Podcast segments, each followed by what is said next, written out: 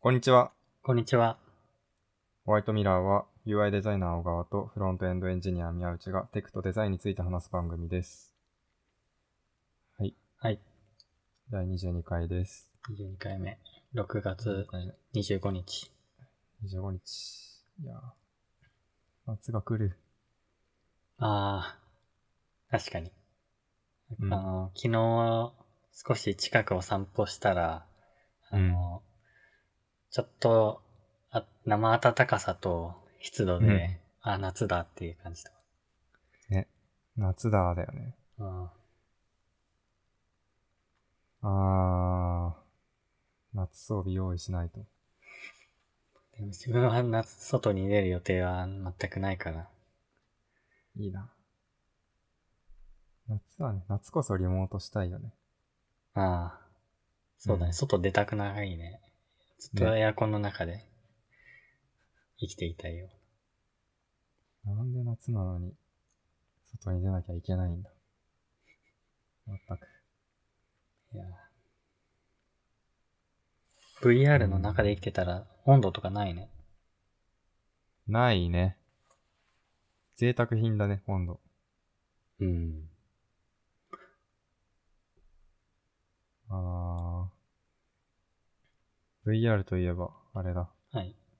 キュラス号が発売停止になった。え、なりました。なぜなぜだろう。オキュラスクエストの方に需要が集まったのかなああ、そういうこと。うーん。オキュラス GO、オキュラスクエスト、オキュラスリフトとかのうん、うん。並びだと思うから。一番安い価格帯のやつを切ったってこと。うん。価格っていうより単純に目的が果たせなかっただけな気はするけどね。VR で遊びたい人の。うん。じゃあ買うとしたら、オキュラスクエスト。クエスト。一択です。いや、顔、開催意欲がね、さらに高まってるよ。お、あの、何もう、もう、今日にでも、買うイベントを入れようかどうか迷ってたぐらいで。お。何か、何いや、なんかね、 ?PR でもされたの。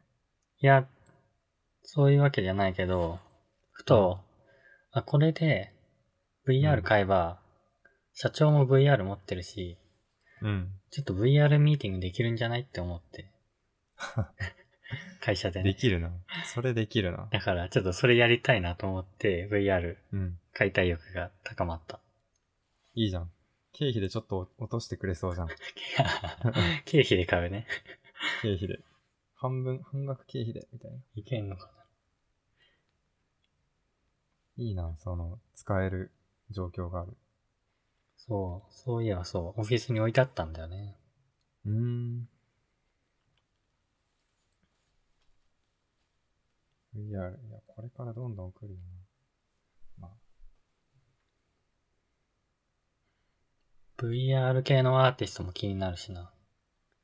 いるね。うん、画家画家やべ。ゲームの音が入った。 画家え画家みたいな人がね、いるはずだよ。 ?VR 画家。うん。まあ、もはや空間あー作ってる感じだ、だけど。インスタレーション。うん。うーん、そうそうそう、そういうのを見てみたい。うーん。だってさ、今ね、まあ、森博の小説を読んでて、うん。まあ、その中にそも VR 的なうん。世界があるんだけど、はいはい。その主人公が VR の中でこう洞窟を歩いてて、うん。なんか2000年前の、あの、ここは洞窟かなみたいなことを言いながら洞窟を歩くっていうシーンがあって。ああなんか、そういうのも VR なら体験できんじゃんと思って。できそうだね。Google、Google マップで入れるところは、VR で入れるうん。いや、うん。いや、でも自分はあれだな、現実よりもうん。さらに、作ったものの方が興味あるな。うんじゃあやっぱ VR マイクラだね。 VR マイクラ VR マイクラで洞窟作ろ ?VR マイクラっていうのがあるのう。あるはず。あれないっけマイクラの VR 版。あ、そうなのだ気がする。クエアスストア的なところで買えるの買えるのかなうん。遊んでる動画がね、あるんだよ。VR で。あ、う、うんんマインクラフト VR。あ、じゃあ基本的にはまあ、普通のデスクトップ版とのマイクラみたいな感じなのかな世界観は。ああ、うん、世界観は変わらないはずなんだけど。あの、クエスト、クエストにストアが、からダウンロードできるタイプではないかもね。オキュラスリフト版はあるって書いてあるから。うーん。繋がないとかまあ、パソコンとね。な。うん。Windows のパソコンですね。うん。うーん。オキュラスクエストここそね、マイクラやったらいいのに。うん。なんでかな。うん。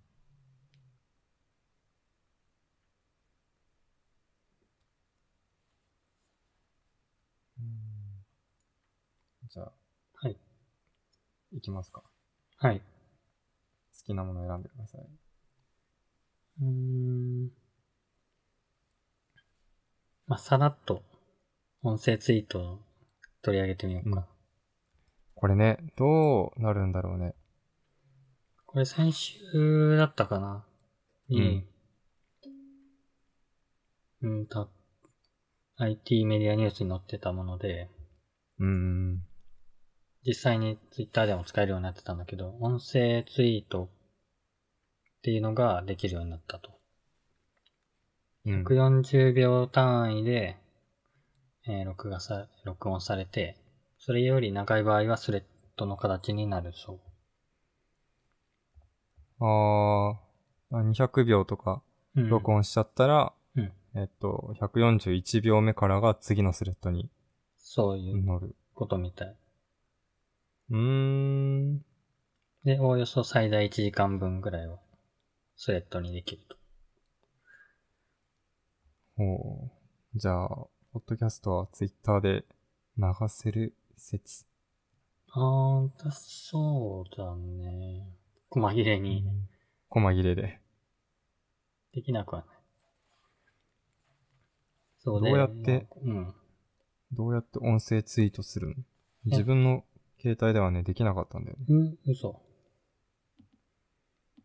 自分のだと、うん。えー、Twitter アプリを開いて、で、右下にツイートボタンあるじゃん。それを押したら、今どうしてるが文字出てて、出てるね。下の部分に、まあ、写真選ぶアイコンたち並んでて、うん。その一番左側にうん。音声マークがついてるえー、あの、写真並んで、カメラアイコンで新しい写真撮るやつあって、その左側ってことそう、カメラアイコンの左側に、うん、縦棒が、うん、6個ぐらい並んでる。5個、う5ん。個並んでる音声マークがついてて、あー、そうなの。それを押ないすと録音がスタートする。全くないですね。マジか。うん、ない。じゃあまだランダムなユーザーなのかなうん、AB テスト的な感じだったりするかもね。うん。くそ、落選 した。そうか。嫌です。あ、そっか。まあ、まだできてない人がいるってことか。なんか、うん、先週の段階で、うん、あ、こんな新しいの出たんなら、ちょっと自分のタイムラインにも、その音声ツイートが流れるようになるのかなと思っていたら、うん。その発表当日に誰か一人やってたのを見たぐらいで、それ以降誰も見てないっていああ、そうなの。う。うん。自分ではやったいや、投稿してない。ああ、今は投稿してない。やってないんか。ああ。でも、確かに自分の、こっちのタイムラインでも一人もいなかったな。うん。うん。うーん。まあ、どう、全然ツイーうトん、どう発展するのかなと。でも140秒っていうのが結構、 うん。なんだろう。とりあえず、とりあえず感ない。ふふうん。 140字だったから、もともと。そうだね。うん。140秒。うん実際140秒間ってさ、うん。えーっと、2分うん。 20秒。うん。うん。ツイッターがもう、つぶ、ツイート、ま、まだツイートだとしたら、うん。つぶやきだとしたらさ、うん。 2分20秒のつぶやきってな、なんだみたいな気はするよねうん。コンセプトとしてどうなんだみたいな気はしてしまう。中途半端かないや、長い。あ長いうん。つぶやき、まあそうだね。長いよね。うん。いや、お腹すいたな、みたいな。うん。まあ、140秒。 40秒使うものとして、つぶやきをそういう長い尺でうん。捉えているならちょっとブレてきたかなっていう気は。ねするうねん。まあでも、もう、ツイッターでさ、そのスレッドが自動でなったりするようになってから、もうほぼ、うん。あんまし関係ない気がするよ。140とか200、200なんたらとか。ああまあ、そうだね。ツイッター、うん。ど、どこに行くんだろなんか、う。うん。細切れを、呪術つなぎに、呪術つなぎ、 していって、うん。最初の1個目で当たった人だけ見る、みたいな SNS になってきてる。じゃない。最初の1個目で当たった人だけ。あーはいあとはいはいはい。一番親の、スレッドの親、そうそうそ親う。だった人。一つ目のスレッドを見て、あ面白いってなったらその続きを見てもらうみたいうん。確かにね。な。なんか芋掘り的な、うんうん。うん。そんな感じの方向に向かってる気がするよ。 気がするね。うーん。まあ、そうか。使ってるのほとんど日本人だけって言われてるしね。ツイッターがなそそうなのう。らしいよ。時々そういうこと聞く。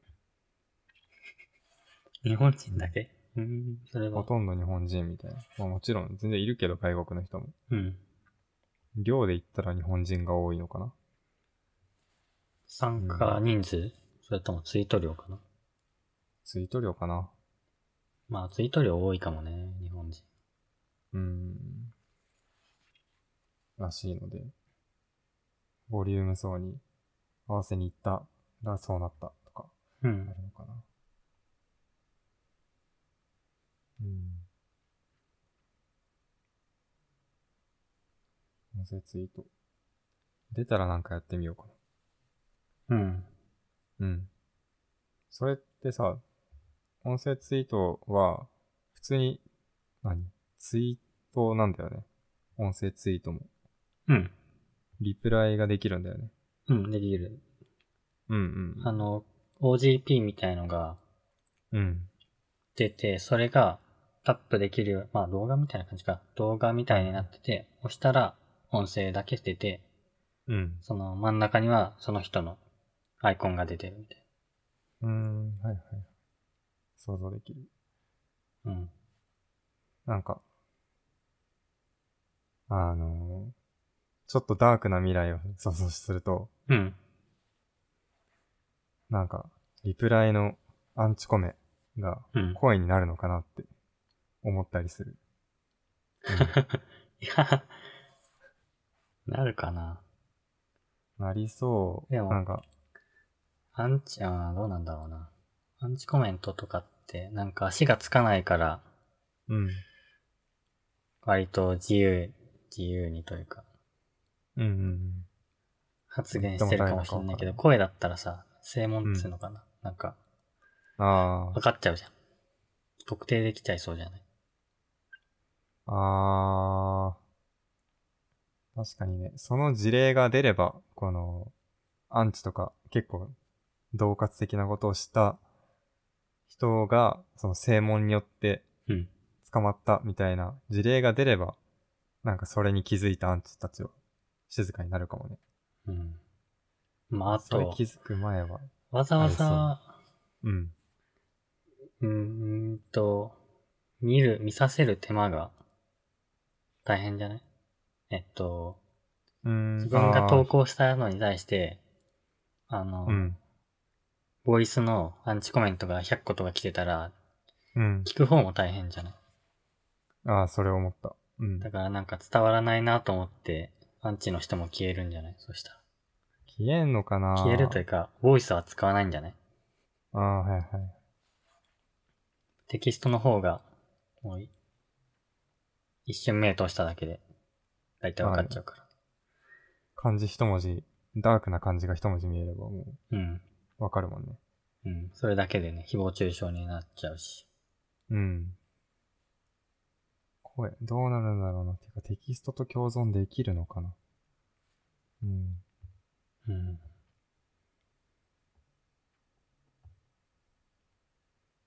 うーん。気になる。うん。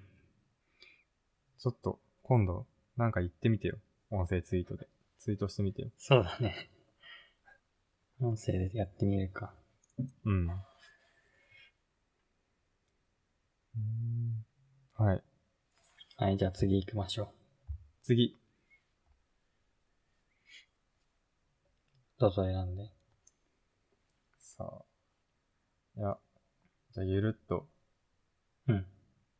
マイインターンを、最近、まあ、もう、3回目か4回目かわかんないけど、お、だいぶ。見たんですよ。うん。マイインターンっていう映画、知ってるっけえっとね、アンハサウェイが出てるやつそう。アンハサウェイが、キレッキレの社長で、役で出てて、えーそこに、あの、ロバート・デ・ニーロが、インターン生として入るみたいな。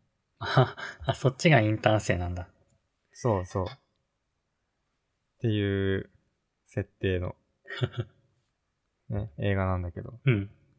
その映画自体はもうすごい好きなの。うんもうロバート・デ・ニーロになります。みたいな。ふうに思えるから。え、ロバート・デ・ニーロになります自こん分なが。人になります。みたいな。なんかこう、気を引き締められる感じがあるから、すごい好きなんだけど。うん。まあ、本題はそっちじゃなくて、うん。これ今見たってことが、ポイントで、うん。普通に見たの何気なく見ようと思って。うん。そしたら、あのーアン・ハサウェイの役の社長さんのうん。旦那さんが風邪をひいてるシーンがあって、なんかね、咳をしながら玄関を開けて、うんで、。そのロバート・デ・ニーロの人、役の人をあ家に迎えるうんシーンがあるんうで、ねんなんかそこを見て、いやなんか、やばこい つ、何、咳しながらドア開けてんのとか思っちゃったよね。チラッと。心にチラッとこう、ね、出てきたの、そういう思考が。 確かに、今、見るのとは違うわな。ああ、もうね、違った。価値観ちょっと違うもの、こう、自分に埋め込まれていて、うんちょっとびっくりした。だって普通になんかさ、映画とかドラマでさ、人が密集してるのみ、シーン見るだけで、うわ、人集まってるって思っちゃう。そう。人集まっ密です。てるだけで SF 感という、 何フィクショサイン。エフンスフィクション。ィクションじゃんってな、なんか感じが出ちゃうよね、今だと。この世界では人が集まってもコロナウイルスが感染しないという世界。 そいや、数ヶ月前みたいなう。思うけど。うん。でも結構本当になんか、価値観のトランジションを自分の中で感じるっていう、うん。珍しい体験をしたね。うん。うんいやー、別に、咳なんか、めっちゃ、咳散らかしながら、うん。こう、ドア開けるとか、話すとかってわけじゃないんだけど、うん。映画の中のそのシーンは。うん。うん普通に肘で軽く、ね、当てながら、ゲホゲホして、ドア開けて、ちょっと風邪気味なんだよねって、その旦那さんが言うだけなんだけど、うん。うーん。マジでってなる。うん。うん。その、え、何年前の映画これは。ええー、何年前だろう。結構前じゃないこれ。 2010昔から。す昔って言っても、数年前だと思う。まだ一桁年前だと思うよ。あれ10年とかじゃないと思う。 2015? うん。え、そんな近いのそのぐらい。そんな近いの、うん、近い。そんな近いよ。ええー。5年前か。うん。そうだね。5年前だ。あら。意外と最近だったな。なんか、自分が前、少しだけ足を運んだ英会話教室で教材に使ってたからさ、えなんか、えー、うん。昔の映画なのかと思ってた。いやいやいや。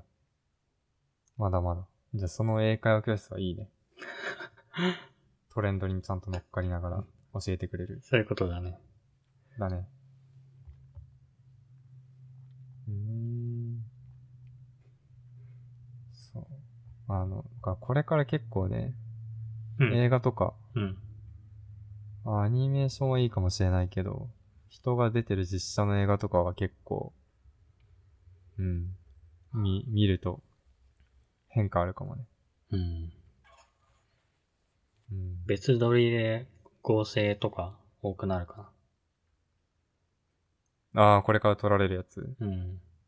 ああ、あるらしいね。でもそういう、あ、合成じゃないけど、撮り方変わった例はあるらしいね。もう。うん。あの、刑事ドラマとかは、思いっきり犯人と揉み合って逮捕みたいなのができなくなったらしい。おおー。え、じゃあもうスト,、ストーリーというか演出方法をもう丸々変えないといけないんだ。そう。だからまあ、す全体の流れとしては犯人がいる、えー逮捕する、犯人は牢屋に入るは同じかもしれないけど、うん。その細かいところで犯人がいる主人公が駆け寄って、羽交い締めにして捕まえるみたいなところは、うちょん。っと変化して、犯人がいる主人公がなんか、離れたとこから、なんか言う。で、もうそこで、シーンが切り替わっちゃうみたいなうん。風に変化はすると思うね。なんかドラマの中にもコロナが出てきたりはするのかええー、どうなんだろな。街を映したら、う。うん。もうその、ドラマの中でもコロナがかん、うん反映、蔓延してる。はいはい。あニュースとか流れてて、そう。感染者数は、みたいな。そいや、やらないね。う。やらない。結構自信あるわ。え、どうっいうこてというのを、うん。いや、なんか、あ、少なくとも日本のテレビ局は、そういう演出はしないなと思った。え、その心はその心はいやテレビ局は国の、まあ行政と割とさ、つながりがあるだろうから。うんで、行政的にはさ、コロナウイルスについてはあんま触れたくないというか、うーん、コロナウイルスに対していい結果が出れば、こう PR したいだろうけど、うん。感染者数がとか、そういう話はあんまりしたくないんじゃないかな。うーん。うん。自分たちがうまくコントロールできてないって思われたくないはずだから。なるほど。うん。ってなると、まあ、テレビ局もそこら辺気を使ってやらないんじゃないかなと思う、コロナの演出。うーん。上が絡んでいるんと。上からの、何、ストップ的な、暗黙のストップが。うーん。絡かかるかもね。テレビ局内でそういうのはうん処理されるのかもね。うん。テレ東はやるかもしれないけど。うん。うん。そうね。うん。まあ、インターンの話がコロナの話に。まあ、コロナの話だから ね。はい。次。はい。あー WWDC 触れておきますか。おー、いいよ。あの WWDC。うん。え、動画見たえーっとね、ほぼ見てない。ああ、じゃあ同じ感じだ。自分も、あ、本当？うん、頭の数分見たぐらいで。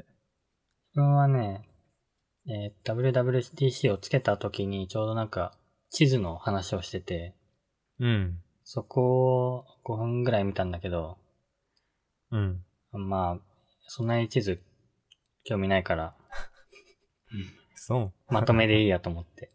あと、はいはい後でまとめ見ようって思った。 あの、自分は見たかったのに、あの、ゲームをしていて、か つ、日付を勘違いしていて、 見損ねて、まあ、リアルタイムでは見損ねたっていう。 なるほど。普通にボンミスで。本ミスで、いや、なんか23日の深夜みたいなうん。感じだった気がするんだけど、えー23日をい昼間過ごしてからの夜だと思ったら、22日の夜とかじゃなかったっけまあ、いつだっ確けか。 ?2 日ぐらい前あ、いや、3日4日前。うんかないやそう。なんかちょっとね、その、時間のやつを間違えて、うん。 かつゲームをして、そっちに集中していて、完全に忘れてま した。で、まあ、まとめをちょっと、まとめ見て、うん。えーその動画を、チラって見ただけなんだけど、うん。まあ、結構、デベロッパーカンファレンスだったなって感じじゃない今回。ほうほうほう。えーっと、アプリ管理のためのアップライブラリそう。ソフトウェア系だとやっぱ、OS のアップデート類が、うん、大きい。ーうん。アップライブラリーって言っても割となんか Android にはありそうな機能だけどね。どういうことだアップライブえーっと、うん。アップライブラリーは、なんかその、ホーム画面を、うん。なんて言うんだこれ。まあ、アプリのライブラリーですよ。Mac でいう、うんあれなんて言うんだっけミッションコントロールじゃなくて。あーあの、4本指シュッてやったら出るやつそう。5本指でシュッてやったら出るやつに近いと思うーん。普通にホーム画面じゃう。ない。うん。ホーム画面ではない。カテゴライズしてまとめてくれるんだろうね。うーん。うん。あ、ウそうだィジェットとアプリが同じホーム画面で競争。ウィジェット出るのそうそうそう。いや、これ良くないあら、結構これ期待値高い。だいぶ今更感はあるけど。そう。絶対 Android でこういうのやってるっていうか見たことあるこういうのって思ったけど、うん。まあでも Apple のデザインでこれをやってくれるっていう、ことでうんうんうんまあ良しとしましょうと。ウィジェット便利だよね。そう。便利。そう、ウィジェットね。ウィジェット便利だけど、ウィジェット、えー、ページうん。開いてさ。で、量が多くなったら下にスクロールしなきゃいけないから、うん。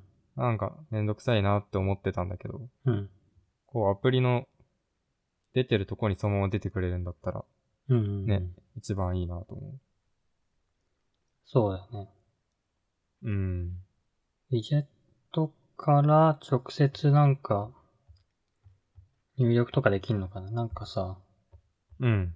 アンドロイドだったかななんか、電卓とかが、まあ、ウィジェットで置いてあったとして、うん。そのウィジェットのボタンをそのまま直接ボタンを押して1足す2はへえ。 3みたいに、そのウィジェット、ホーム画面から扱えるみたいになってて、うんそれはどうなのかな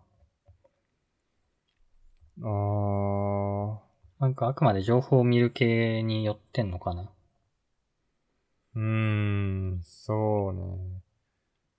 見る系に寄りそうな気するけど、でも、ウィジェット、本当にウィジェットそのまま、そのままというか、えっ、と、あのウィジェットを持ってくるっていうココンセプトだったら、うん触れないとおかしいよね。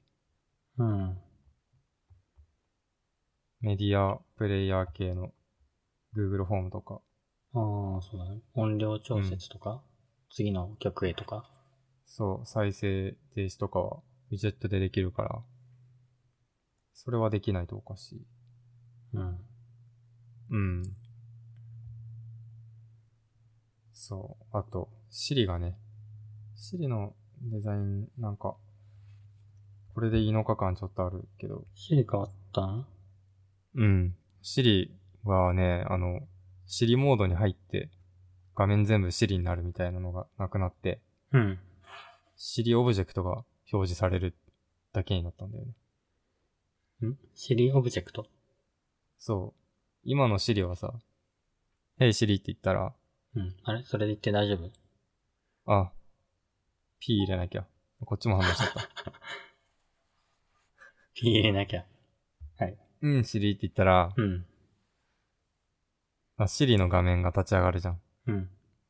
でも新しいのは、シリ立ち上げると、あの、丸いシリの、何あの、丸っこいのがうん。うん。画面の下に出るだけ。うん。うん。そえ入力した、なんかこう、入力じゃない。喋った言葉が画面上にピピって出る。う。ああ、どうなんだろうね。喋った言葉出るのかな出ないかもね。あもう完全に音声うん。まあ、今の時代の音声コントロール系は、ね、特に喋った言葉出ないからね。まあ Google ホームとか、確かに Alexa とか。スマートスピーカーそうだね。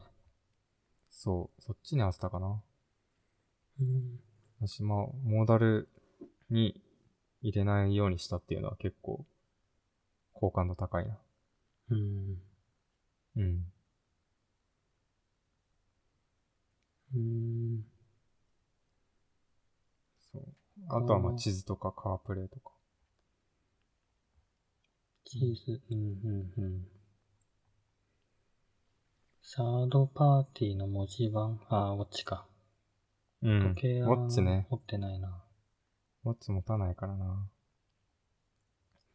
MacOS Big Sur っていうのが新しい OS 名そう。ビッグサー。ビッグサーって、何まあ、全どこアのップ景ルだ色公園なな公園、山かなでも、最近山だし。うん。ビッグサーってすごい名前よく選んだなと思うね。カタリナとかモハベとかなんかこう、ザ名詞みたいな感じのものを選んでたのに、急に、うん。急にビッグサーみたいな、なんかポジション名みたい な。ビッグサーは、名前感、薄いね。うん、まあこういう名詞感薄いよね。そうだよね。こういう名詞感薄い。うん。なんだっけ前にも、前にもこういう名詞感薄いのあったな。何なんかあったっけ2文字ぐらい。いやーでも忘れたな。スノーレオパードじゃないしな。あ、その昔のやつうーん。く ?OS 違う。よ、寄せみて。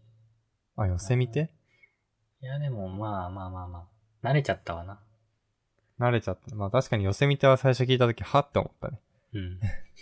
寄せみて何を見ればいいんだみたい なのは、やっぱ日本人的には思ってしまうよね。うん。まさかそんな山があるなんて、みたいな。あのもう、アップル側も、こううんいろんな名刺風のやつを、ちょ幅広く出して、うん。こう何 ?MacOS の名前感を、こう、押し広げようとしてる。ああ。寄せみてだーみたいな。いや、いや、マックだーみたいな。もう、いや、あのー、ぽいねっていう、ぽくないねをうん。頑張って出そうとしてたりするして。るのかな ぽくないねを出そうとしてるあのあるいはあるいはそれあの、何ねサイコパスで言うと、あの、映らない人を取り込むみたいな。ああ、はいはいはいはい。そういうことね。これはアップルっぽくないなっていうのを全部取り込んで、そうそうそう。全部アップルで、アップルっぽさを、広めていきたいね、 そうそうそうそうそう。取り込むことで。そう。いやー、怖い怖い。 サイコパスで例えられるともう陰謀にしか思えなくなってく る。名付けだけなのに。ビんッグさね。ビッグサー。でもビッグサーがあるってことは、いや、わかんないけど、地名としてあるのか。うん。リトルサーと か、ね、スモールサーとか、ああ。じゃあ iOS 系の名前がもしかしたら、いや、やばいな、それは。リトルサインになるかも。コードネームとかね、あるかもしれないね。うん。あの、でもビッグサーって最初聞いたときに、なんかね、1800、違う、1900、ちょっとわかんない。うろ覚えだけど、うん。なんか1000、何百、何十何年みたいなタイトルの小説があって、うん。ディストピア SF 小説かな。うん。で、ちょっとね、ちゃんとよ読んでるわけではないんだけど、その中に、ビッグブラザーとリトルブラザうんーっていう存在が出てきて、うん。ビッグブラザーがい、もう支配ある独裁国家のトップで、うんリトルブラザーっていうのがまあ、その下につく人たちみたいなうん。感じだったと思うんだけど、なんかそれを思い出しちゃった。ビッグサーって聞いた時に。おっと、これはディストピアみた いな雰囲気は感じた。ビッグブラザーとスモール、んリトルブラザーは、うん。兄弟って意味じゃないかな。普通に英語で。ああ、そうそうそう。普通にね、英語にするとそうなんだけど。小説の中のイメージでね。ああ、その小説からまさか取ったのか、みたいな。うん。取ったのか。うん。 まあでも、普通にある地名だろうね。ね、地名つけた人がちょっとそっちに寄ってたのかな。そうだね。アップルシリコン。ね、これが一番でかいやつだね。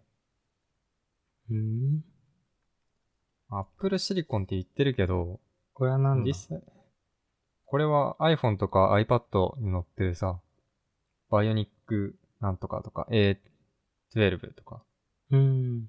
さ、チップの話出るじゃん。うん、うん、うん。Core i7 とか。あ、まあそうそう、Core i7 とか出るけど、でももう iOS デバイスとさ、iPad 系はさ、うん。 A、A12 なんとかみたいな CPU が載ってるじゃん。そそれがうん。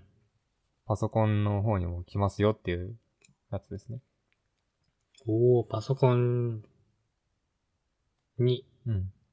行くんがだ。インうんそう、インテルだったやつが、これから置き換わっていきますよ。アップル、な、アップルが自社で作った CPU に置き換わっていきますよっていう発表。うーん。うん。ですね。これがなるほどそう、巷で言う、えっ、と、ARM、ARM、うん。 ARM 版 Mac っていうのが、ちょいちょいし、なんか噂になってたけど、うん。それのこと。うーん。なるほどう。ん。そう。ニューラルエンジン乗ってるみたいな、ちょっと、ね、パソコンで使ってみたいなと思うけど。なんかさ、Mac で iPhone のアプリが動くっていうのはどうなったの動く。あー、でもそれも、この、付随してもうあこれるはず。これに入ってんのうん。っていうか、まあ、これを、その ARM 版 Mac になることで、えっ、と、開発者は X コードで、えっ、と、ネイティブアプリを作るじゃん。うんうん。スイフトとかで。で、それはそのまま、えー、Mac 側にも展開できるよみたいな話がね、あった気がする。うん。うん。なんか前回ぐらいの WWDC で話してたようなね。気がするけど、うん。あんまりでも大々的に今回のに入ってないのかな。入ってないっけ入ってる気がしたけど、見間違いかな。うん。アップルシリコン。うん。あーどうなるやら。えっ、と、ちなみに Apple Silicon はここ、これから2年間ぐらいでうん。置き換えていく。インテルを Apple Silicon のやつに置き換えていくっていうおお感じで言ってたけど、どうなるんだろうなって気になる感じですね。ー。うん。なるほど。あのあんまし CPU 系詳しくない。いや、僕も詳しくない。あの詳しくないけどう、ん。でも、単純に消費者としてうん。やっぱ CPU 変わったら、えー、あのソフト動くのか、ちゃんと動くのかとか、うんうん。そういうレベルの話は気になるよね。あー動かないのも出てくるのかなまあ、動くようにはすると思うけど、うん。まあ、ちゃんと対応するのかみたいな。バグとかエラーとか発生しないかなみたいなのは心配だね。うん。うん。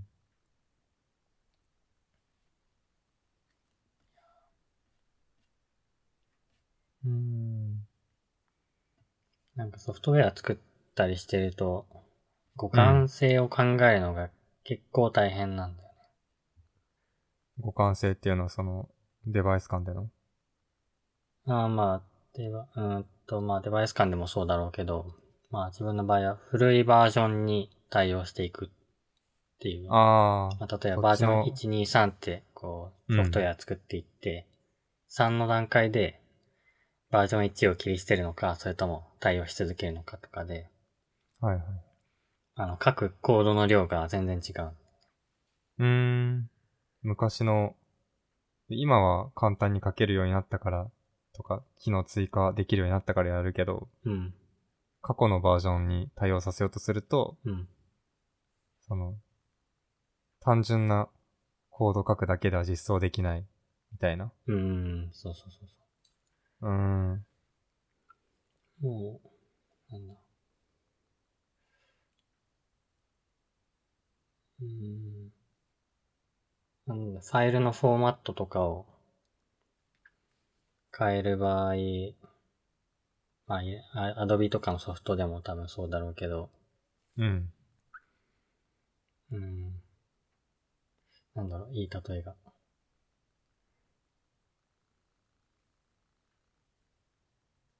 こう、バージョン1とバージョン3は、もううんほぼ、全くファイルの形式が違うはい。くらいの内容だと、うん。もう、二つのソフトウェアを作ってるぐらいのうん大変さ。が出てきちゃう。うーん。から、まあ、なん、なんだろう。Mac でうん。 iPhone アプリを動かすとか、その両方対応とかになるとなんか大変そうだなって思っただけです。 Mac で両方。あうんあ、が、その、両方対応かつ、今までの形式のアプリも普通に起動しますみたいな風にすると、はいはい。さらに大変。うーん、どうなるんだろうね、チップ周り。うん。でもソフト、そのチップとソフトの話だと、まとめとかに書いてあるのうん。は、あの、何えーっと、まあ X コードの話だけど、うん。 X コードは、えーその Apple 製品のチップの、えー対応と、あとインテルのチップへの対応、両方できるよみたいなことはうん言われてる。しうんうんだからその Apple チップ、製チップの Mac では、何これあ、Linux か。Linux とか動くし、あとは、何ロゼッタ2っていうのが使えるからうん。大丈夫やで、みたいなノリで書いてある。うん。えちょっとこの辺はね、よくわかんないんですけど。ー、いやー、ま頑張った人がいるんだ わ。ね、頑張った人がいるんですよ。フェデリギさんかなわかんないけど。で、この新しい Apple のチップ A12Z うん。 SOC を積んだ、えー Mac mini が、だいたい5万円ぐらい、6万円ぐらいで借りられるみたいです。おレンタル。うん。レンタル。えーえ、レンタル、サブスクリプションモデルの Mac って日本初なんじゃないの日本やってるサブスクってわけじゃないうん。開発者向けに、うん。その、チップの移行期間の間かなうん。だから、えっ、と、開発者向けにその、Apple チップを搭載したデバイスを貸してくれるっていう。あー、ベータデバイスをそうそう、ベータ版、ベータ版使えるということか。です。 うん。ちょっと触ってみたいけど、まあ、あんま変わってないんだろうなと思いながら。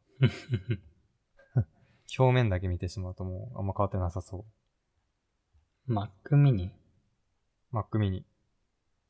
Mac mini? デスクトップタイプだよね。そう、モニターとかは外付けでしないといけないやつ。うん。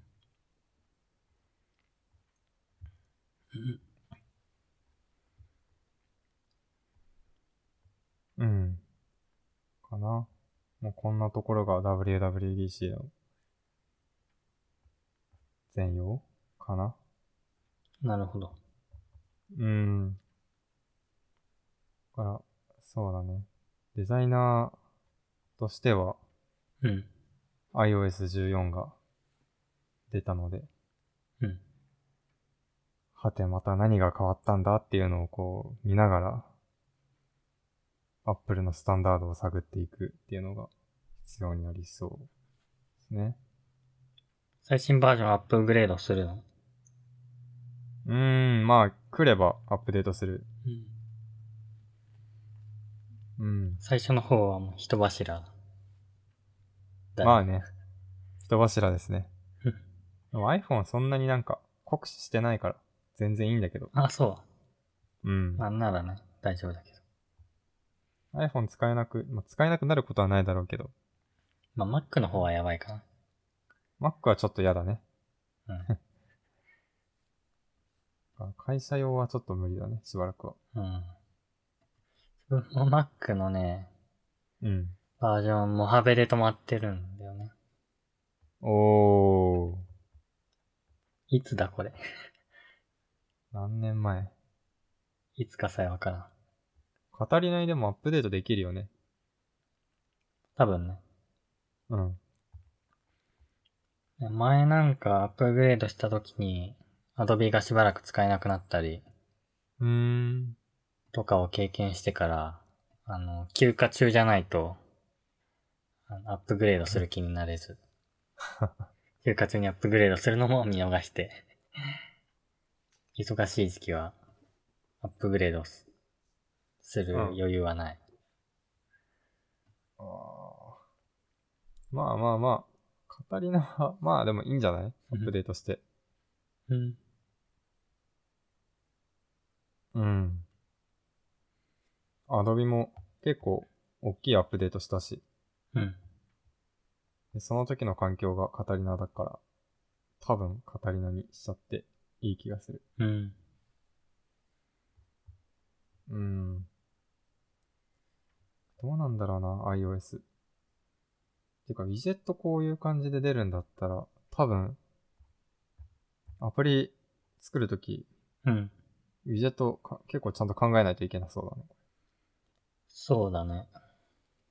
ウィジどうェッいう構造になトってる対応用の、うん、画面設計を X コードでやるんじゃないいや、まあそうそうそう。開発するときもそうだと思うんだけど、デザインするときも中身の、アプリの中身考えて、うん。で、アプリのウィジェットになる部分があるとしたら、じゃあここ、みたいな。うんじゃあ。この、この要素をウィジェットに乗っけるけど、どう、どうやって見せますみたいな。うんと。か、優先順位つけて、横幅いっぱい出せるときは出すけど、横幅半分ぐらいだったら消しちゃっていいですかみたいな話が出そうん。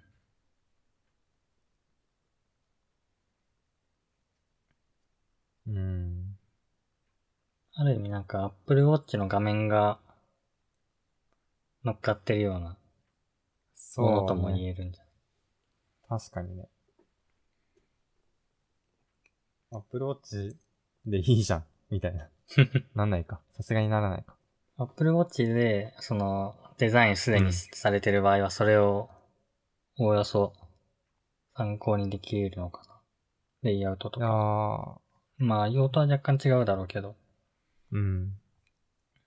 アプローチ持ってないし、アプローチは作ったことないからわかんないけど、でもなんか、その、デザインするときの軸が違う気がする。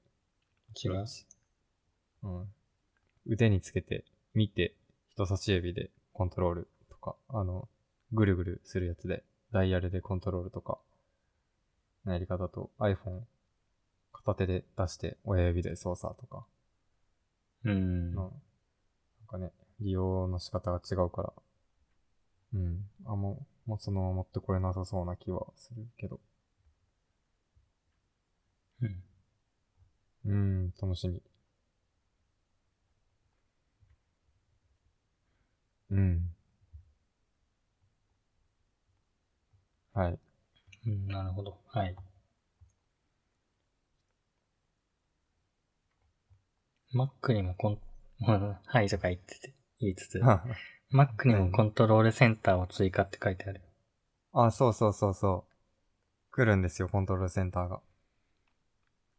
へえ結構ね、これは、うん、まあ、使ってみないとわかんないけど、結構ありがたい。うんうんうん。うん。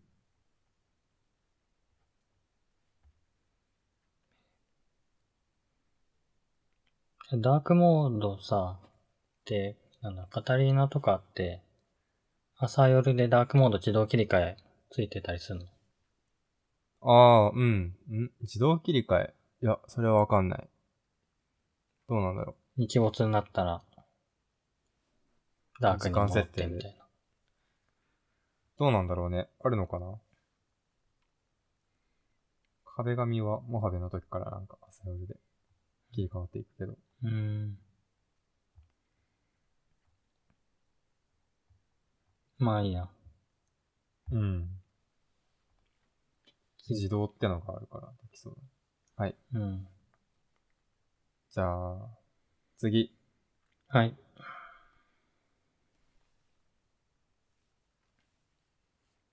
えーっと。あつ森はこれは。あつ森はい。これはどうなんだろうね。今朝みニュースを、あるニュースを見て、うん。いや、つ森黒すぎだろって思ったっていう話なんだけど、話題で黒さなのか。個人的には結構シビア。シビアな黒さ。そう。なんか、ね、いやシビアに見えて笑、笑えるならいいけど、あつ森あんななんかカジュアルで、笑える感じに見えて、結構中身見たら、ぐ、黒いなと思って、うん。おまあまあじゃあ聞こう。聞いてみよそう、を聞いてみますか。う。はい。ええあの、いや、今朝見たニュースっていうのは、あつ森の中で、うん。まあじ人身売買が横行しているとう。いうん記事で、うん。まあ、結構それは強いタイトルで書いてあったんだけど。うんじゃあ具体的に何かっていうと、なんだっけ。名前忘れちゃったけど、ある猫のキャラクターがいて、うん。そのキャラクターがな新キャラかなんかですごい人気なんだって。うん、うん、で、そう、あつ森の、えーっと、仕組みうん。うん。上、その、主人公のプレイヤーのいる島にうん。他の動物が、まあ、どんどんやってくる、住んでいいって聞かれたりするうん。らしいんだよね。で、まあ人が多くなったらその人出て行かせることもできるんだけど。っうん。ていうし仕組みの中で、その猫はなかなか出ないのかな。そう。うん。みたいで、でもその猫欲しい人がいるから、えーっ、と、なんか他の、えー金銭、ゲーム内通貨なのか、まあゲーム内のアイテムなのかと取引したり、うん。あとリアルマネーで取引したりがあるんだと。うん。そういう状況ならしいんですよ。まあ、にそれは日本であるのか、アメリカであるのか、日本でも、その、海外でもあるのかはちょっとわかんないけど。うん。村同士でうん。お金の取引でうん。行ったり来たりできるん、できる何か設定があるの。設定というか、まあ、プレイヤー、あるその猫のキャラクターを持ってる人がいます。うん。で、もう一人そのキャラクター欲しいっていう人がいたら、うんじゃあその猫も持ってるプレイヤーは、その人を送り出すみたいなことができるらしい。うん。その猫をねまあ村から追い出したら自動で相手の村に入るみたいな。かなうん。で、そこに対して、その、もともとその人身売買の仕組みがあるわけじゃないだろうから、うん。えっと、その、オンラインで一緒にプレイするみたいなのを通して、アイテムだったりを、お金だったりを、やり取りしてうんい。れば、まあ、人身売買になるよね。最終的には。なるほどね。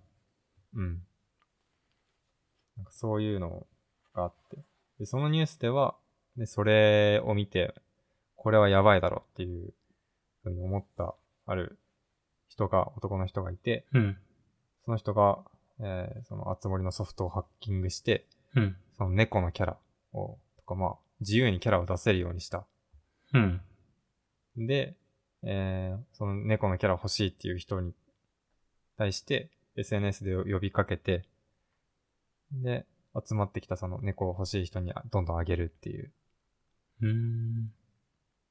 でまあ、それも、キャラクターをやり取りして、やり取りっていうかまあ、あげるあげるってやってるんだけど、うん。まあそこに取引とか、お金とか報酬とか、そういうのはないから、うん。まあ人身売買的な感じではないよねっていうので、その男性は、うん、やってるんだけど、うん、人なんかそれ見てね、人身譲渡。人身譲渡、そう。なんかもともと、結構まあ、あつ森大ヒットだから、自分の周りにもめちゃくちゃやってる人いるうん。の。で、会社でもそういう話が、あつ森の話が出てるんだけど、うん。旗から聞いてて、ちょっと、なんだろう、違和感感じることはね、前からあったわね。うん。っていうのも、うん。このこのキャラ可愛いみたいなとか、いやこのキャラ全然可愛くないから、いらないとか、うんさよならすしたとか、うん。もうでも自分の周りでもそんな話がちょいちょい出るし、SNS 見ててもちょいちょいあるし、うん。なんかね、そこに違和感を感じてて、うん。ななんで、まあ、あくまでキャラクターだし、ノンプレイヤーキャラクターだから、まあ、そこに、ね、下手に感情移入する必要もないし、とは思うんだけど、うんまあ、ただ、ちょっとこう、マクロな視点で広く俯瞰してみると、うん。そんなね、キャラクターってまあ結局人格持ってるから、人格持ってるものをそんなやりとりしたり、なんか、さよならするとか、そういうことを決める、そのシステム、やばくないですかっていうのは、うん。うん、結構思う、思っていて、今回のその、今朝見た人身売買だよねっていうニュースで、確信したって感じかな。うん。うん。なるほど。そうね。追わないいや、え、自分ちょっとまだそこを、その詳しくは、見込んでないからわからないけど、うん。いや、でも、自分的にはそんな、えっと、ん人身売買、まあ、それで儲けたりするのはちょっとわかんないけど、利用規約に違反するとかはね。あはいはい。けど、トレーディングカードゲームとかあるじゃん。うん。あとはポケモンでもモンスター交換とかあるじうゃんうん。あるあるある。うん、だから交換すること自体には、うん、それほどあんまりわかんない。トレーディングカードゲームをカードで、なんかこのカードはレアだから1万円でみたいな売られてたりするし、カード屋さんとか。あまあ、それそうとねどう違うのかなっていうのはあんまりよくわからん。あ。なんか違いとしては、うん。まあ、カードは物、明確に物である。うんだし、まあ、ポケモンは、まあ、モンスター、まあ、動物か。で、まあ、人間の言葉がわかる動物みたいな感じでうん置かれていて。なあ、ポケモン同士の交換は、まあ、なくはないかなと思う。うん。別に、ありっちゃありだなと思う。なぜなら、別に交換留学とかあるし。ううん。ん。まあでも多分、ポケモンもね、見る人が見れば、なんで動物をそんな戦わせるんだとか言う人は絶いるだろうけど。ううん。ん。いやあ、なんだろうね。うん。人格を持っている、人、人のメタファーとして、あつ森は、ね、住民ってことになってるから、ああ、なるほど。なんかその、ガ、ガバナンスじゃん。その世界は。プレイヤーという漁師が、漁師なのかなちょっと細かいとこ知らないんだけど、プレイヤーという漁師並みの決定権を持ってる人がいて、うん。で、ちゃんとお金を稼いで返すっていう、たぬきちに返すっていう、その資本の仕組みっぽいものが入っていて、うん。で、その世界の中で 住民がいる、いらないっていうのを判断されるっていうその状況うん。は、なんかね、なるほどね。良くない、うん、良くないと思うし、集まりの中ではもう、なんだろう、動物の森って言ってるけど、動物っていうよりは、うん人間として扱っているから、うん、その人身売買の、なんだろう、類似と言えるんじゃないかっていうこと。うん、言えると思うね。うん。しかもな、何がやばいってそれを無意識のうちにやっているみたいのがい一番怖いやつ。うん。うん。って思うけどね。うんうんうん。まあわかる。うん。人、人じゃん。キャラクターだから、ちゃんとそこに人格はあって。なんか話の中でも、なんだっけちょっと名前わさ、わかんないけど、キャラクターの。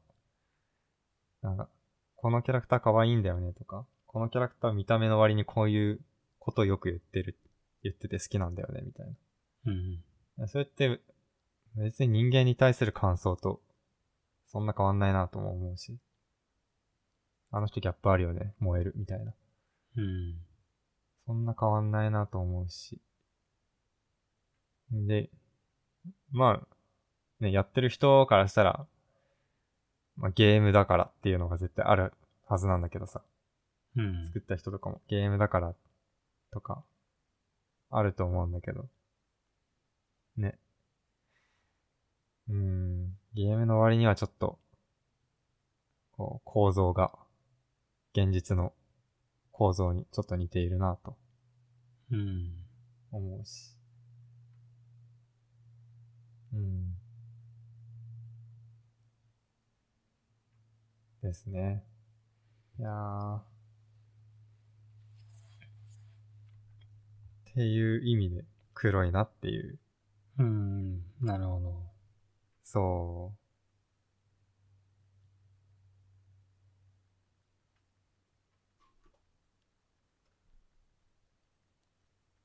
ですね。うんうんうん。なるほどね。そういう風に捉える人もいるということで。うんうんううーん。ん。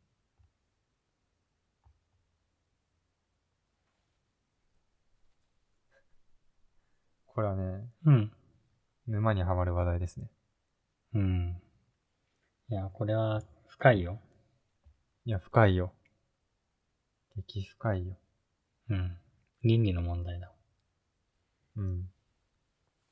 これ喋ろうと思えば、あのージョージ、やばい、すでに名前を飛んでいる。ジョージ・フロイドさん。うん。そう。の、あの事件ともつなげられるレベルの話だと思ってるからね。うーん。そう。これは無限、無限に時間を食うですよ。うん。なるほど。はい。というわけで。い、飛ばしちゃいます次に。おん飛ばさない飛ばさないでいきますこれ。 いや、どっちでもいいや。じゃあ次。うん。多分次ラストだな。次ラスト。うん。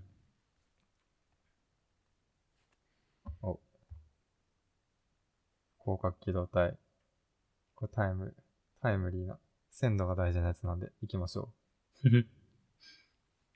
これは、うエんピ。ソード12は、スタンダーロンコンプレックスのエピソード12まで見たっていう。そうですね。広角機動隊、スタンダーローンコンプレックスの12話まで見ましたという。まあ見て、まあで、広角機動隊にはまる人たちの、うん。まあ理由が分かってきた。何笑い男だっけ笑い男はね、まあまだ続いてる。笑い男で、うーんと、一番最近のやつは、えっとね、なんだっけ、電、電脳と子供たちの、あの、あシンクロ率が高すぎる子供たちみたいな。あ、あのー、トグサが潜入する。うんうんああ、その潜入するミッションは完了したうん。うん。あ、潜はいは入い。して出てきて、で、最後に、うん。うん、なんか、似顔絵描いたら笑い男だったっていはい。ですね。覚えております、そこのシーン。あれね。何ハマる理由っていうのはう。あ、ハマる理由いや、うん。あのーいや、普通に面白いって思ったってことね。ああ。あ普通にね。うん。あああ、よかった。のーしかも、古くない、なんか新しい、ああ。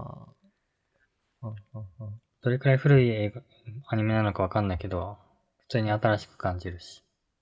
あ。ああ、わかる。なんか。うん、昔のってなんかね、ダサいとかうん。っていう感情が生まれるものとかあると思うんだけど、うん。広角機動隊にダサさは感じない。そうだね。あささない。渋い、渋いっていうのはあるかもしれないけど、荒牧課長とかに、あの渋いこのおじさんみたいなそうだね。感じるけど、そう。けど、不思議とダサさは感じないよね。うん。ああの、うん表、表面的な、その、イラストの感じとかうん。で古さはあるかもしんないけど、もうストーリーの中身でうん未。来突っ走ってるから、うんうんうん。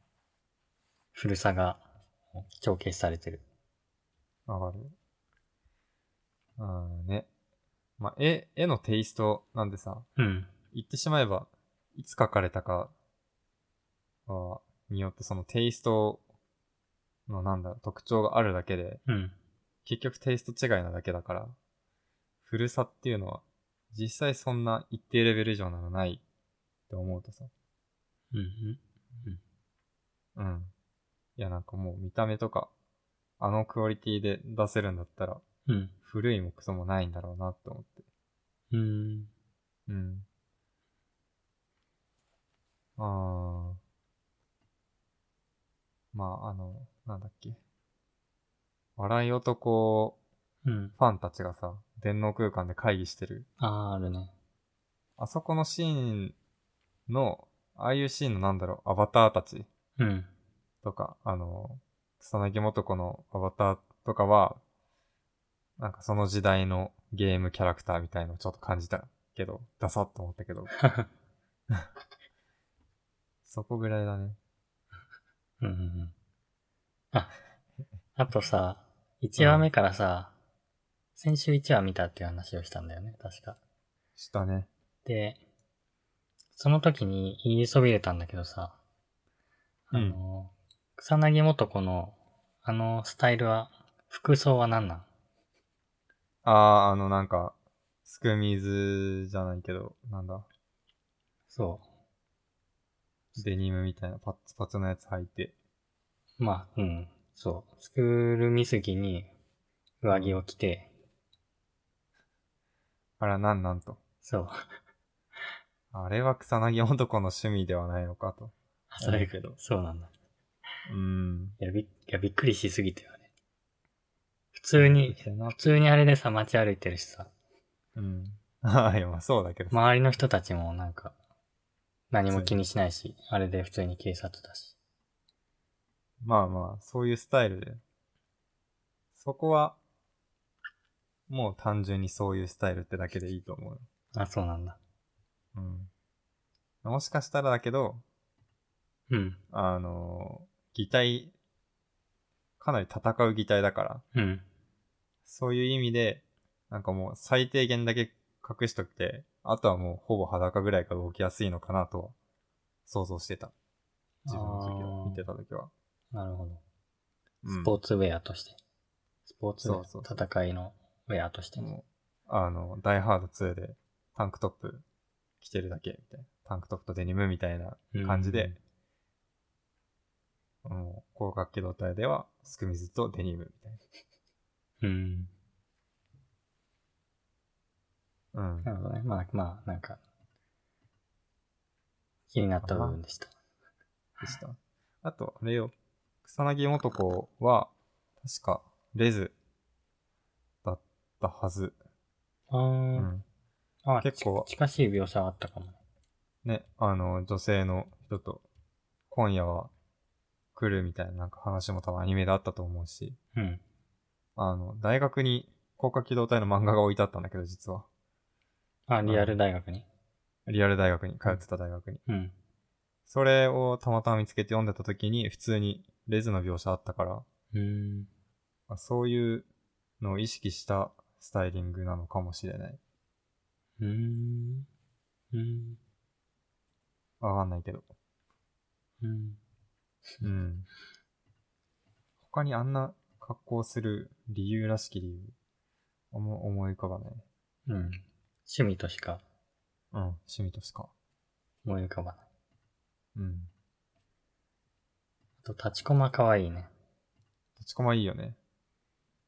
立ちコマは、スタンドアローンコンプレックスの立ちコマが一番いいね。もう続々変わっていくんだ、スタイルは。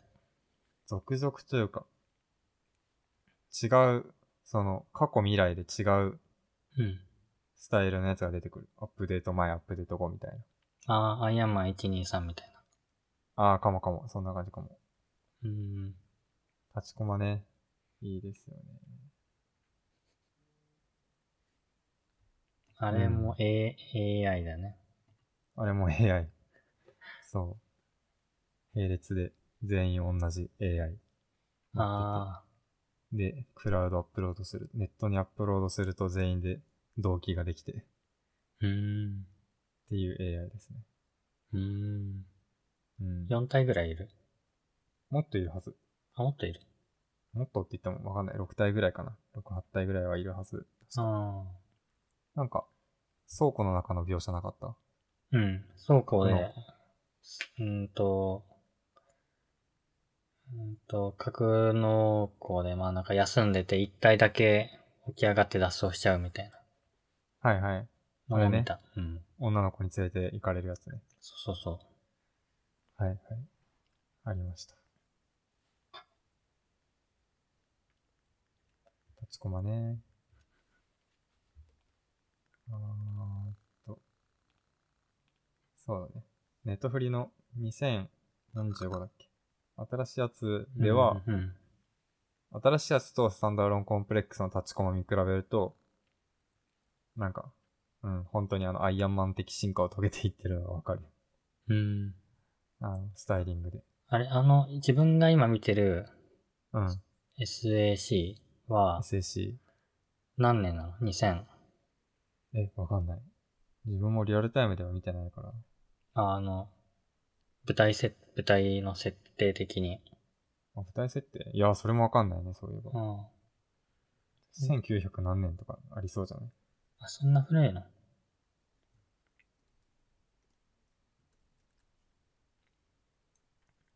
へえ。新しいやつが SAC2045 だっけそう。もうこういう時はウィキペディアですよ。えええ、でもさ、何光学機動隊が公開されたのが2004年、うんこの SAC が。 SAC は2004年公開。で、その時点で、1900何十年の、うーんと、舞台設定で、うん。アンドロイドとか、アンドロイド違う。 ?AI とか出てきてたらなんか変じゃない確かに。いや、今見つけたウィキペディアのお。情報で。あらすじ。うん西暦2030年。うあーん。もう今よりも未来でした。うん。まあ、じゃあ2045って割と近いんだね。ね15年。まあまあだね。うん。 2030年なんだ。じゃあ、あと10年経ったらこれぐらいに は近づいてないとね、遅れてしまうね。そうだ。ねえ、これ。いけそうだけどね。うん、ああと、まあ、気になったやつをね、いろいろね、メモして、 メモしてて。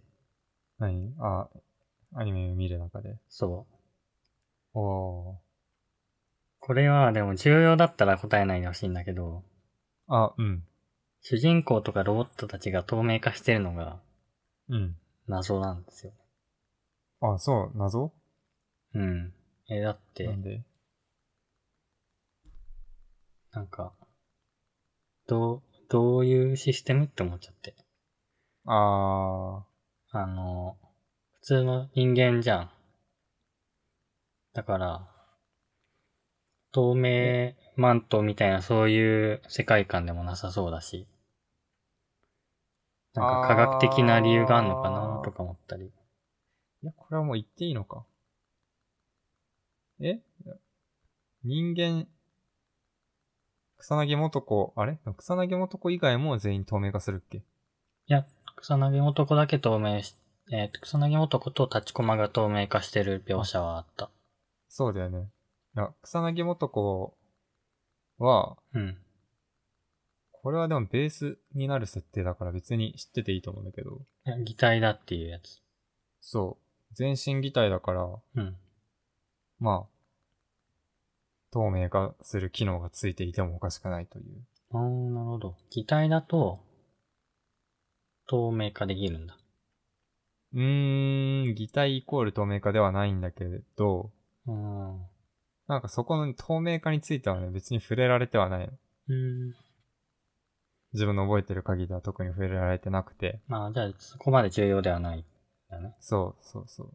単純にそういう戦闘をしようみたいな。ああ。うんまあ、立ちこまも戦車だしね。うんうんうんで。どうやって透明化してる設定なんだろうとか思って。そこはなかったな、あの。あ、の、これはまあ考えすぎだろうけど、うん。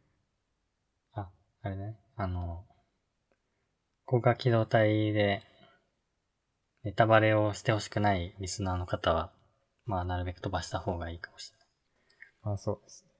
あの、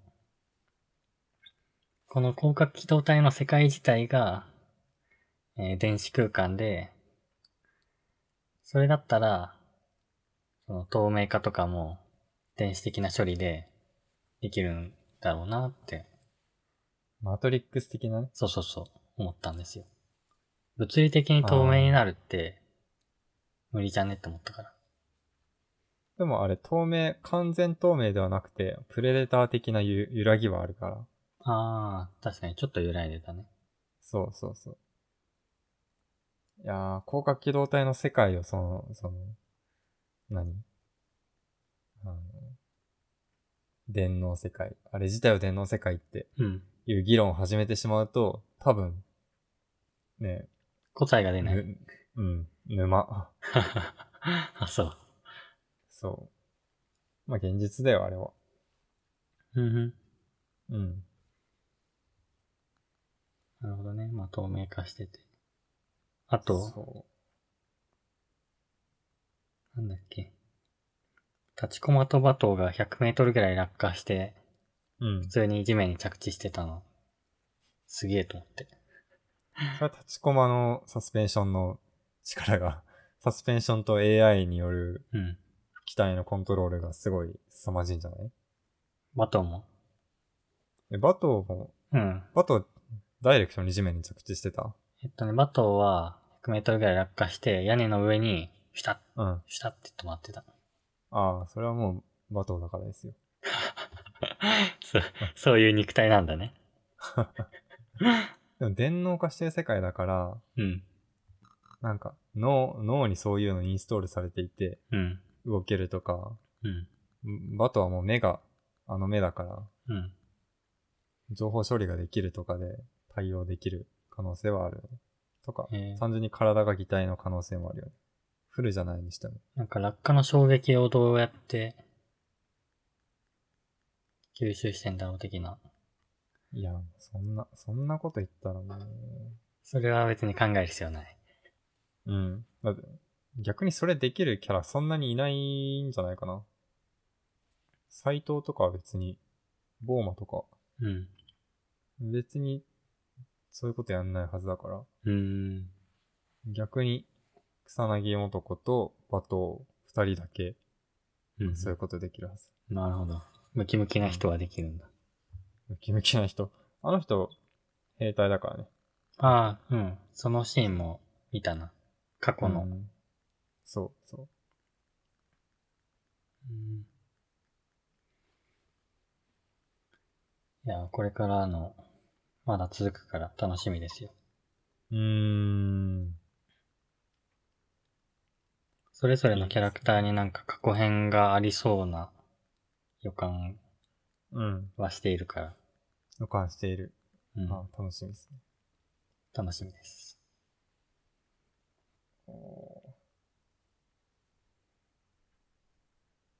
うん。あ。最後に、もう一個聞きたいのがあった。何広角機動隊のうん。広角ってどういう意味、 あー。自分も知りたいです、それ。いや、最近ちょっと思ってた。広角機動隊ってどこでも、どこにもそのワード出てこないなと思って。どこにもワード出てこないあうん。特に見ていて出てきた覚えないなっていうのを思ってて。聞き逃してるだけかもしれないけアニど。メの中にそうそうそうそう。あアニメの中に1回ぐらいね、あったよ。あった多分ね、第1話か第2話ぐらいで、うん。ああ、あいつらは広角機動隊だ機動隊だからな、みたいなことを、その他の部署が言ってるはいはい。描写はあった。そういう感じなのかもね。あの、他のとこからは、まあ、正式名称は公安休暇だけど、うん。他のとこからしたら、ああれは、いわゆる広角機動隊だね、みたいな。広角ってのは攻撃するから。え立ちコマのこととかじゃないかな。わうーん。違うかなそういうことかんない。だって攻撃するからって言ったらもう戦車ぐらいしか思いつかないし。あ戦車と一緒に起動するああ、からかななるほど。シェルターシェルターゴースト・イン・ザ・シェルのシェルから、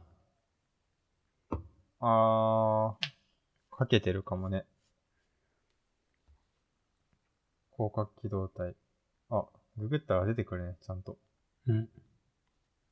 広角機動隊という言葉の意味。お、何まあ、書いてあるものだけ読むと、うえん。ー暴力の目を事前に除去する。法に縛られない。暴力的な装置としての法案休暇。っていうのは、えーと思考戦車、これ立ちコマ。うん。思考戦車という殻を着て戦う構成、攻撃性の組織だから、広角機動隊とも呼ばれている。あー、なるほど。そう、だからまあ、この組織自体は別に守りに入るわけじゃないから、うんうん。アアクティブに悪を見つけて、完全懲悪っていう、まあ、暴力で暴力を防ぐ から、うん。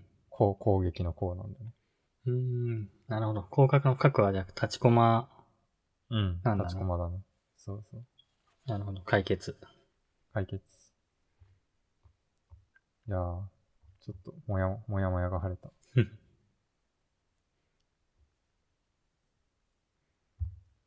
立ちこまねうん。広角機動隊うん。の、なんだっけ。なんか、若かりし頃みたいな設定のうん。アニメもあるけど、なんてやつなんだっけな。アライズかなアンライズ。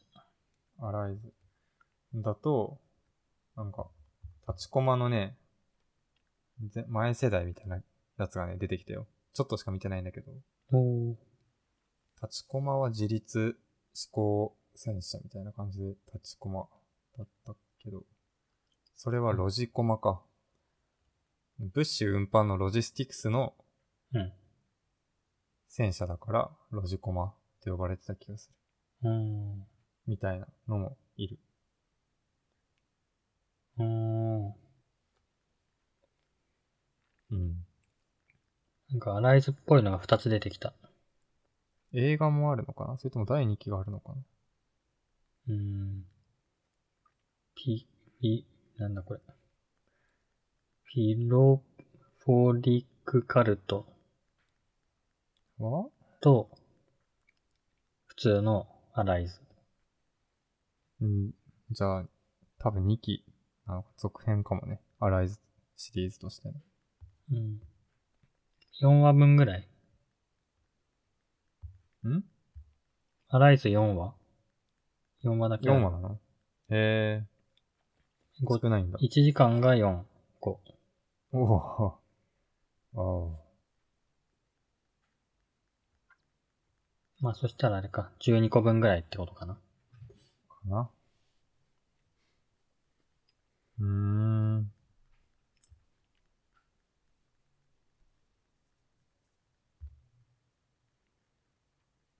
広角機動隊うん。確かになんか若そうだな。主人ああ、公そがう。そう。ロ髪ボの毛もねロボットなのに成長してんだ。ああ、そこはですね。別にこれいい、いいのかな喋って。うん別に何か謎を解き明かすわけじゃないからいいのか。成長に合わせてあ、そうそうそうそ乗り換えう。乗り越え、乗り乗り換え乗り換え。あー、なるほどね。そう。まあだし、まあ、アライズの時期は、まあ絵柄の差で若くなっている感じもあるだろうから。うん。うん。で、やろうと思えば草薙もとこう、バトンみたいな体に自分を入れることだってできるから。うん、なんか確かにバトーも俺みたいな男の体にすればいいのにみたいな言ってるシーンあったし。ゴリラって呼ばれてるもんね。そう。だけど、しないから。まあ、スタイリングは、その時のこだわりなんじゃないかな。あ。うん。アライズで草薙元子は若そうだけど、他のメンバーはそんなに若そうじゃない。 ね。あんまり変わってなさそう。結構みんなおじさんみたいな。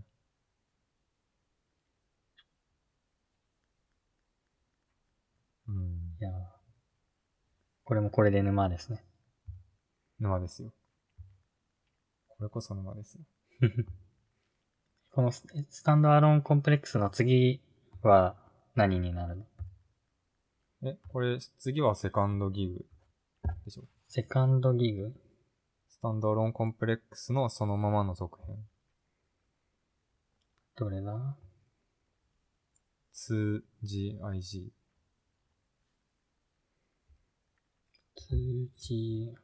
?2GIG。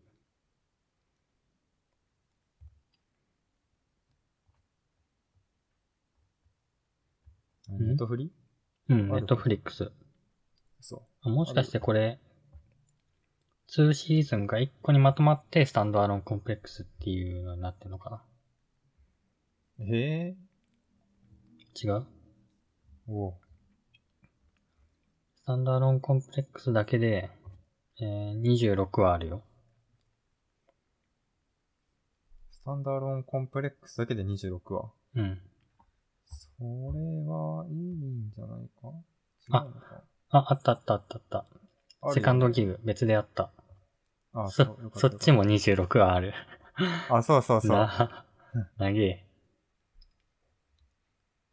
そうなんですよ。うねん。なんなんとなく、体感、うん。セカンドギグの方が長く感じた。うーん。多分まあ、目新しさがないからだと思うんだけど。うんうん。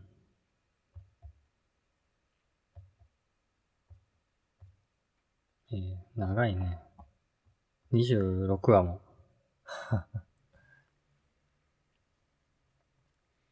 人気があって続いてるってことか。人気があって、そうだね。うんで、マトリックスとか広角機動隊が影響を与えた映画みたいな調べるとめっちゃあると思うよ。うん。うん。え、マトリックスもマトリックスもそのはず。あれ、記憶違い。広角機動隊もすごいもんだって。もともとない漫画もともと漫画、あなあ、、なんとかシロ、シロを正宗だっけっていう人の漫画。うん。うん。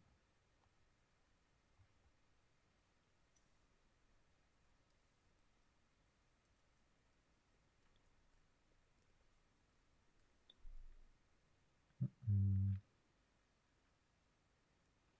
あ、広角機動隊の英訳がゴーストインザシェルなんだ。えー、そうなのあ、んいや、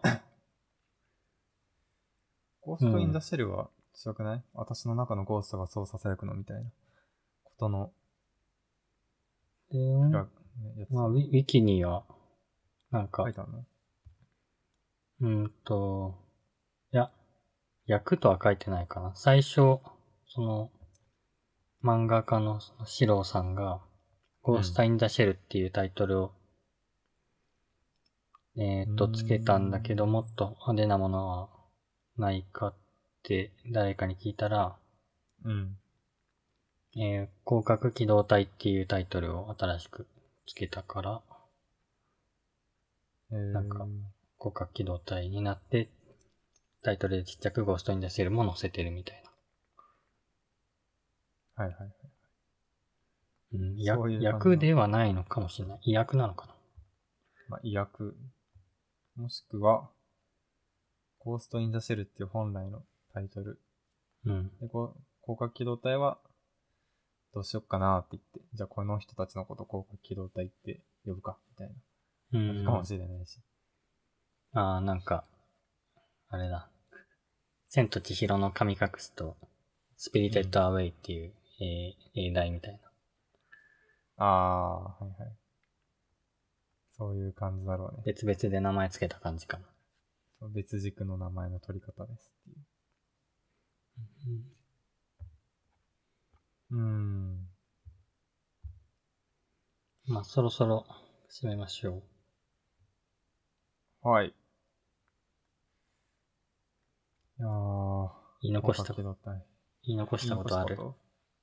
言い残したことうん。あ、えー、ラストオーバース2やってます。何それゲーゲーム、ゲーム。最近リリースしたゲーム。あで、あ。これも結構沼なんで。はい。もうこれ収録する前もやってたし、うん。えー収録後もやるし、っていうゲームなんで。また今度話しましょわかりました。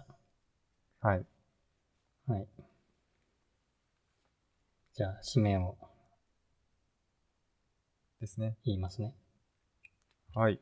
はい。えー模様アプリやチーム内自己紹介アプリが利利用できる猫チーズサービスを運営しています。月額1000円のサブスク、サブスク制になっているので、ぜひご覧ください。はい。噛んだね。はい、噛んだね。終わりです。終わり。